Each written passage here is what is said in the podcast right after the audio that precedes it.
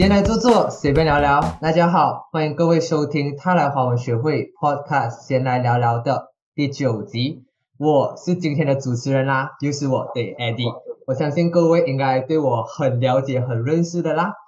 好，所以呢，我们今天呢，闲聊聊聊呢，将会去围绕一个比较严肃的主题吧，算是，就是对于很多的在业的大学生或者是很多的毕业生来讲，是一个值得去探讨的一个主题啦。所以这个主题呢，就是外国的月亮比较圆吗？好，所以呢，今天去探讨这个主题呢，我们很高兴的邀请到我们的两位来宾。来跟大家做一些分享，那我们就趁这个机会好好认识我们的两位来宾吧。首先，第一位我们的老朋友 Agnes，Hello，Hello，Hello，大家好，我是 Agnes。Hi，然后第二位我们的 Hello，大家好，我是 Suvan。嗯，好，Hello，Hello，OK。所以呢，诚如前面我所说的，就是我们 Agnes 跟我们的苏菲在今天呢会来跟我们一起探讨这个这样的一个主题啦。所以其实现在啊，算是一个毕业潮吧，就是会有很多的中学毕业生或者是法律系的毕业生，当然还有我们的 S 点考生也是差不多要迎来他们的毕业了啦。所以他们毕业之后，就是要去考虑到有关大学的东西，要考虑到很多很多很多，也是很多很多东西都需要他们去做决定，需要他们去再三的思考的。所以其中一个就是大学的科系哦。我相信我们的前几期先来聊聊呢，针对这个主题也做了很多很多的分享。所以如果各位对于科系还是有呃属于迷茫阶段的话，不妨可以去收听前几期的先来聊聊哦。然后今天呢，我们就会去讨论一个更加不一样的一个主题，就像刚刚我讲的，外国的月亮比较圆嘛。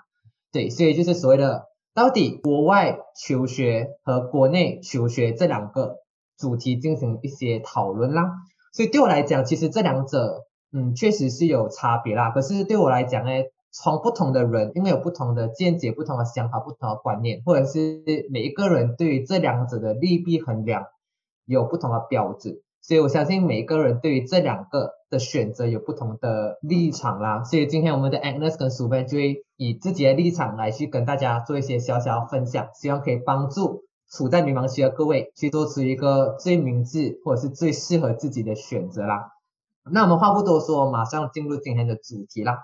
好，Agnes 跟 Suvan，这样我想问一下啦，我们撇除一切的外在因素，就是任何的经济啊，还是家庭因素啊等等之类，就是从内心来讲，就从主观来讲，你们会选择将大学生涯的起点定在国内还是国外？为什么呢，Agnes？呃，我自己的话，我会比较呃偏向于在国外吧，因为我觉得如果是有机会可以出国读书的话，可以认识到很多那种呃国外的朋友，然后也可以得到很多那种就是 textbook 啊，还是那种 class 以外的那种 knowledge 啊，生活上的一些知识，然后也可以让自己可能呃变得更加独立，就是性格上面啊，就是处理东西的方式啊，因为没有没有家人在身边了嘛，没有人可以依靠，你就可以只只能依靠自己，所以我觉得。是蛮好的一个磨练的机会啦。嗯，所以刚刚像 Alex 讲啊，就是可以呃学到更加不一样的知识，或者是可以交更多的朋友。然后还有一个就是很重要的啦，就是可以练到，可以培养到我们的独立啊。这样 s u 有没有其他的想法呢？还是什么之类的？呃，我也是跟 Agnes 一样啊，我会选择就是把我的起点定在国外，因为我其实是一个很喜欢往外跑啊，然后去见识外面的世界的人啊。所以其实我觉得大学其实是一个最好的年龄，还有一个时间可以让我们去国外学习要怎样独立生活啊，然后去体验不同的生活环境啊，还有就是其他国家的教育模式是怎样的啦，就可以丰富我们自己的人生阅历哦。哇，丰富我们的人生阅历，我觉得这个也是一个很好很好的点啊，因为很多时候你人生阅历就需要通过自己去闯一闯。然后可能你在大学期间选择国外留学，就是一个闯一闯的一个形式，然后去丰富自己的人生阅历。我觉得这是一个很好的点啦。OK，所以呢，从刚刚在这个问题上，我看我们的 Agnes 跟 s u 其实都有去分享一些呃国外求学的一些好处。这样能不能再去具体的去讲述国内求学和国外留学他们两者他们各自的利弊？有什么？让我们的观众更加的清晰易懂。这样，苏然。呃，我觉得其实在国内还是国外，其实都有各自的好跟坏啊。就是，嗯，对。呃，国内的话，其实就是，呃，就是最明显的就是生活费一定比较便宜哦。而且就是因为我们从小也在国内长大，所以其实我们对身边的环境啊也是会比较熟悉，然后可能可以更快的去融入我们的大学生活啊。然后可能不好的话，就是也不讲不好，就是有就是比较没有这么好，就是嗯。我们就是没有办法去扩充我们的眼界啊，就是没有办法，就因为我们就一直在待在同一个国家，哦我们接触到的人事物也是差不多那一个样子，然后可能有些科系啊，选择的种类也是比较有限这样子啊。国外的话，其实就是呃，好处肯定就是我们可以认识到不同国家人啊，不同国籍的人，可以学习到。不同的文化，然后也可以让自己就是变到更独立哦，因为你离开你的家人，自己一个人在国外生活嘛。然后呃，就是比较呃比较局限的话，就是因为那边的生活费就肯定是会很贵哦。因为尤其是有些欧美国家的话，可能他们就是可能他们的生活费哦是我们国内的几倍这样子啊，所以对于一些可能家庭啊，所以可能对于一些家庭条件。不是这样好的人，就可能没有办法去负担呐。而且就是有些学生，可能就是他们性格方面的，就可能比较没有这样外向，还是怎样，可能会有水土不服啊，还是就很难融入新环境这样子的情况出现啊。嗯，明白明白。所以我觉得，这样听你刚才这样说，其实经济这个对于国内跟国外的选择，确实是一个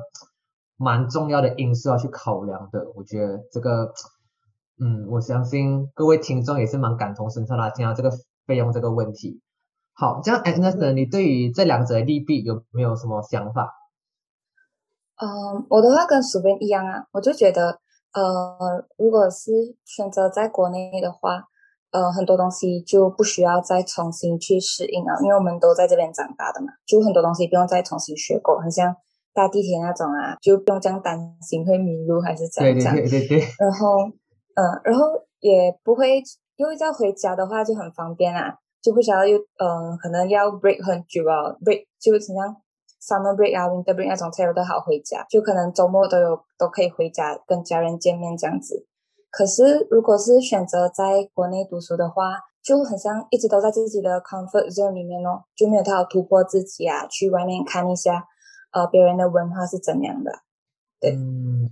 呀，说就是如果你在本地的话，可能对你来讲，你会你的适应就你就已经很适应了，所以你就可以很快的去融入。可是如果你选择在国内，另外一方面来讲，你就会只活在自己的舒适圈，然后你没有办法像刚所员讲，你没有办法去闯一闯，去丰富自己的人生阅历。所以我觉得这个也是像我前面有讲啊，每一个人的角度不同，对这个利弊可能也有不同啊，这个就要看各位自己的一个想法是怎么样吧，然后。看看自己是想要活在自己的舒适圈，还是想要脱离自己的舒适圈？我觉得两者都没有错啦，就是因人而异。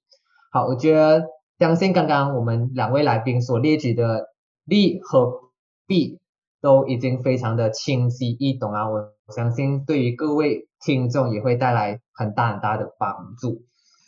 可是我我啦，我就是我之前也是有去调查一些有关呃。国外就是外国大学的一些详情，可是我发现其实它相对于本地大学来讲，确实有点难找到它的资讯，因为可能我们在本地大学啊，我们可以很容易的去做参访，或者是我们可以容易的去到那个学校直接问有有关这个学习的一些资讯，可是国外大学你不可能，你为了一间大学你特地飞过去那边参访，然后去问那边，就很小概率的事情啊。这样你们有没有什么别的方式或别的渠道可以给我们的听众，包括我？去了解一下国外大学的一些资讯呢，Agnes。就其实你上那个谷歌找 right，你就找 education abroad，它就有很多那种呃 web website 可以给你看到外国大学他们的 course、他们的 facility 那种。然后另外一个方式是我自己会去，我比较喜欢的方式啦，就是我会去看那种呃别的大学生的那种 blog 啊，好像他们拍他们的大学的设施啊，他们的生活是怎样的啊，他们的。好像 library 啊，他们的 course 啊是怎样的一个呃，对，就他们学的东西是关于什么之类这样子，你就可以好像呃，可以想一下以后的生活是大概大概这样子啊，就通过看他们的这种 blog 这样子。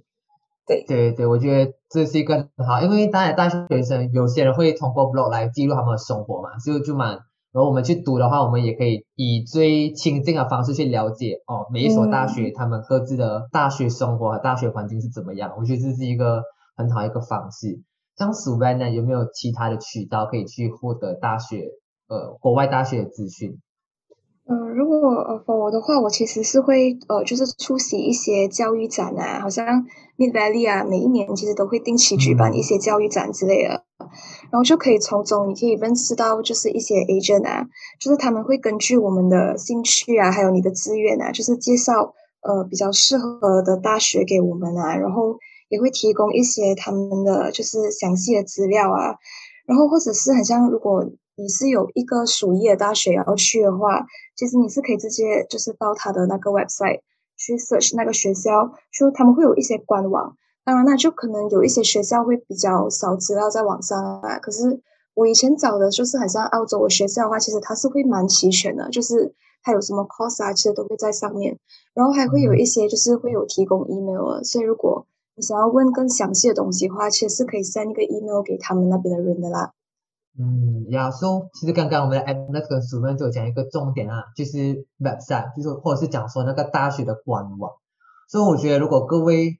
对于，就如果你已经决定要去哪个国家，你就可以锁定那个国家大学，然后去各个大学的官网去查看他们的资讯，然后也可以像主任讲，如果你有更加多不明白的问题，你可以选择去 email 他们，或者是通过其他的联系方式来去询问他们啦，这样就可以帮各位。解决你们的烦恼，我觉得这是一个更可以更加帮助各位去了解这个大学的一个方式啊，我觉得这样也是很棒，所以大家就是要积极勇敢的去，就是要去查看有关资讯啊，然后也敢敢去发问，这样才可以更加了解你你的这些大学或者是这个大学里面的一切资讯啦。OK，所以相信这样的一个 sharing 可以给各位嗯知道很多很多不同的渠道啦。好，下下一题。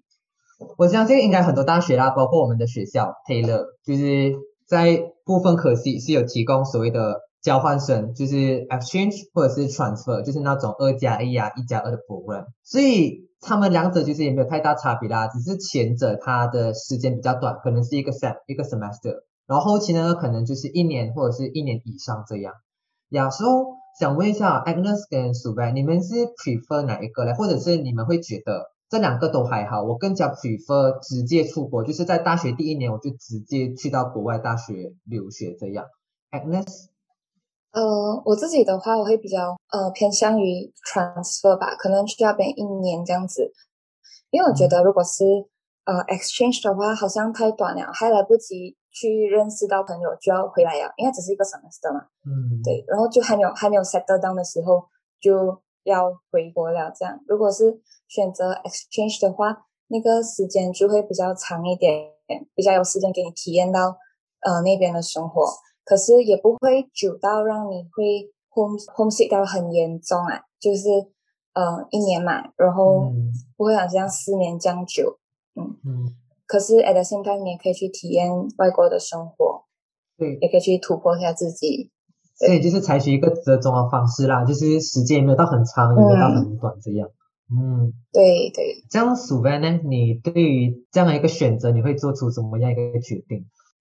嗯，我自己的话，我觉得 exchange 是一个蛮好的选择啊，因为我自己其实也是有参与，就是学校给的 exchange 的这个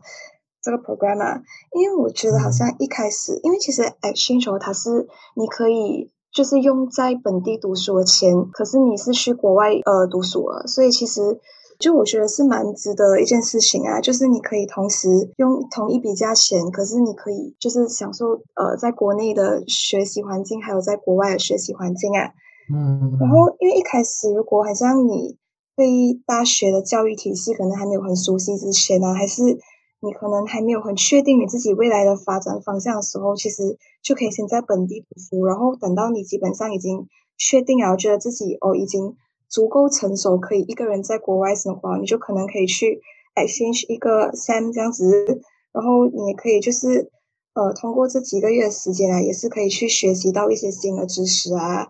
然后也是可以就是体验到国内外两种大学生活还有教育啊，所以我觉得其实是蛮一举两得的。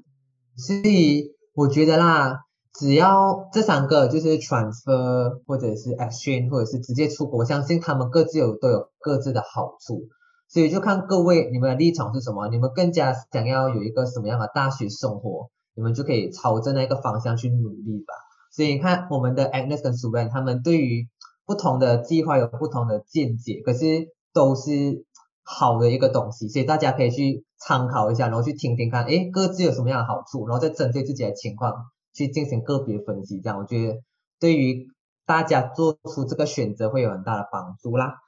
OK，所以我我来问一个比较未来的一个问题啊，因为我们现在都是大学生嘛，可是我们大学之后免不了就是要工作。这样假设啦，因为我刚刚听你们都其实倾向于国外嘛，这样假设你们成功在国外读书，然后你们毕业了，这样你们会倾向于在毕业后回来本地工作，还是会留在当地工作？诶，因为这个也是我犹豫过的问题啊，就诶，如果我出国啊，我。我毕业过后，我到底是要留在本地还是什么？因为我好不容易适应当地的生活，结果我突然又再回来马来西亚，就好像有点怪怪的，有点不是滋味的感觉。不知道你们有没有啦？呀，所以如果针对这样的问题，遇到这样的问题，你们会，你们的立场是什么？苏班？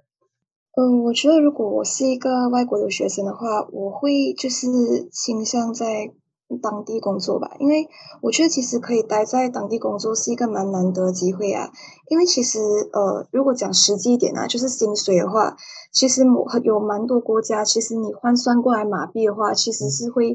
比你在本地工作高出很多啊。对对对，而且就是。因为你可能在大学，就大学在当地已经留了可能几年这样子的时间，所以其实你在那边工作的话，你会更加得心应手啊，因为你已经习惯了那一边的，就是他们无论是呃教育啊，还是工作的这种模式还有状态啊，你是会比较跟得上他们的脚步啊。嗯，那 M 那些你对于这样的一个选择，你会做出什么样的决定？我的话，我会呃选择出国工作先吧，就呃。有机会出国工作就出国工作，因为我之所以会在马来西亚读书，是因为如果 medicine 要出国读的话，会会到一米点多，就是那个用费太高，我就觉得不是很划算。可是其实我也蛮向往，就是可以去体验一下外国的生活。所以如果是有机会在外国做工的话，我就呃不犹豫就去就去做吧。可是过了一段时间，我也是会回国啦，毕竟呃爸爸妈妈都在国内嘛。对，嗯，其实我跟你们的想法也是差不多啦。其实。我可能我会先在当地工作，然后工作一段时间，我就可能就会回来马来西亚哦。因为我自己是倾向于创业型的，所以我可能会在国外的一家公司累积一定的经验，再来再回来马来西亚开始我的创业模式，也算是一个蛮不错的一个选择啦。我觉得，好，所以其实我们的立场都差不多，很好，很我们很有默契。OK，好。接下来问一个我觉得很残酷的一个问题，就是我听我的长辈，或者是听啊听很多人讲啊，或者是现在我们也可以看到啊，很多老板，很多那种啊一辈的人，他们都会讲，哇，你从国外留学很厉害哦，哇，他从英国从澳大利亚回来，然后啊你第三个哦你是在马来西亚读的，哟，你跟他们比啊，no no no no，你你会被淘汰，所以这种现象我觉得是对我来讲啊，也是我看到我是一个。真实存在的一个现象，所以对于这样一个一个现象，你们的看法是什么？你们的立场是什么？哎，那是，呃，我觉得会有啊，就是会有这种情况发生。可能他们会觉得，嗯，外国回来的学生可能会比较多，体验的东西会比较多，然后，嗯，处理方处理问题的能力可能会比较高，因为他们需要自己面对很多问题嘛。如果是出国的话，就好像我之前讲的，如果他们出国的话，他们要自己去。好像呃变到很独立这样子，对。可是也有也也也是在国内读书的，也是可以是很独立的人啊啊，对。所以我们的 Agnes 就讲到啊，嗯，对。OK，好，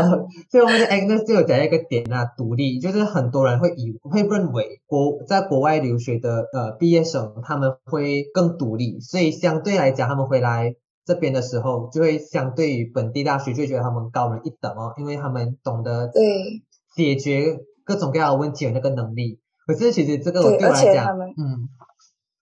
你要讲吗？啊，而且而且他们就会觉得好像哦，外国回来的可能会赚比较多钱这样子，哦，呀就会呃，就会觉得比较有光这样啊。对啊，这有一个谬思吧，就他们会认为本地大本地大学毕业的学生就不会这样，就不会独立，然后赚的钱就一定会少，这个蛮奇嗯怪的吧？我相信本地对学生的素质也是不差的，也是很强大的，我相信。赞同。呀、o k 这样鼠班呢，对于这样一个现象，你有没有什么立场？有没有什么想法想要表达？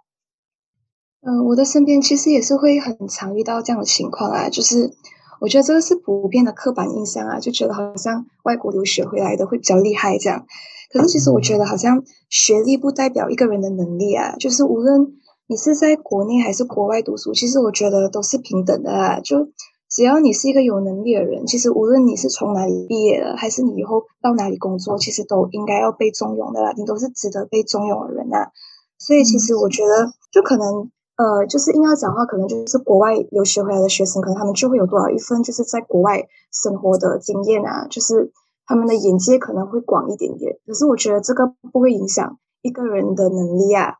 然后，所以我觉得可能就是我不会觉得好像在国外留学的就一定是高人一等之类的。呀所以呢，其实我相信大家，不管你是国内还是国外，我们都是处在一个公平的一个起跑线上，就是要看我们之后的努力是怎么样。只要你的能力很努力，就坚持下去，你就会被别人看到，就不会有存在什么国外的学生会比国内的学生来的优秀这样的一个说法啦。我觉得，OK，所以呢，其实我听了很多很多有关这两者，就是国内求学和国外留学这两者之间的一些分享啦。这样最后最后想要你们去跟我们各位的听众分享一下，就是因为我相信现在我们很多的听众也是处在一个很迷茫的阶段，这样你们有没有什么建议可以提供给他们呢？让他们去帮助他们去做出一个选择，就是哦，哪国内求学还是国外留学，哪一个更适合自己？苏班，嗯，我觉得可以，就是在你决定之前啊，可以去询问一下你的 seniors 或者是老师，他们可以就是通过他们的经验给你一些比较有用的建议啊。然后我觉得好像你要怎样判断自己是适合在国内还是国外呀？就是我觉得最主要还是逃不了就是现实的问题啊，你还是要先就是评估一下你自己家里的经济条件有没有办法，就是 support 你到国外去读书。然后可能再根据你自己想读的什么 course 去做一个调查吧，因为可能有一些 course 哦是可能学国外的学校可以给到你比较专业的一个教育环境啊，或者是一些器材，然后或者再来的话，就可能呃你自己的性格啊，或者是你平时的生活方式，你觉得你自己适不适合就是一个人独立到国外生活，就是你有没有这样子的一个能力，自己去你的一个自理能力好不好啊？就我觉得可能，嗯，这些其实都是很就是很重要的因素，让你去判断你到底适不适合出去读书啊。就是其实我觉得最重要是你要从多方面实际的问题去考量啊，不要只是一直觉得就是有刻板印象，觉得我就是外国的月亮比较圆啊，我就是一定要出国嗯才比较厉害。对，所以我觉得这个是要考虑比较多这种现实的因素啊。我觉得刚刚随便讲得很棒啊，就是你现在你憧憬，不管你是国内还是国外，可是我们还是要回归到现实的残酷，就是你要去考虑到很多现实的一些问题，就是实际的问题，就像刚刚随便讲哦，经济啊，自己的性格或自己的心态能不能够让自己足够独立，当你在国外生活的时候。等等之类的，所以这些因素是我们在决定国内或国外升学的好几个非常非常重要的因素啦，或者是非常非常重要的一些关键。这样 Agnes 你有没有什么建议？呃，我很赞同薯边讲的啦。然后我就是觉得，呃，你要看看你重视的是好像，呃，外国大学的文凭，还是你是重视只是那那那个 experience 罢了。好像你是很想要这个，嗯很想要这个大学的文凭呢，还是你是觉得，嗯、你很想要出国体验一下外国的生活？如果是你家里条件不允许的话，其实你可以选择在国内读书，然后过后才出国做工，也可以体验到外国的生活啦。嗯，嗯就也不会嗯变成家里的一个很大的 financial 的一个负担。对，所以还是要回归到一样的问题啊，就是各位可以先去考量或考虑自己的一些实际上的一些外在因素，然后再做出一些衡量吧。就是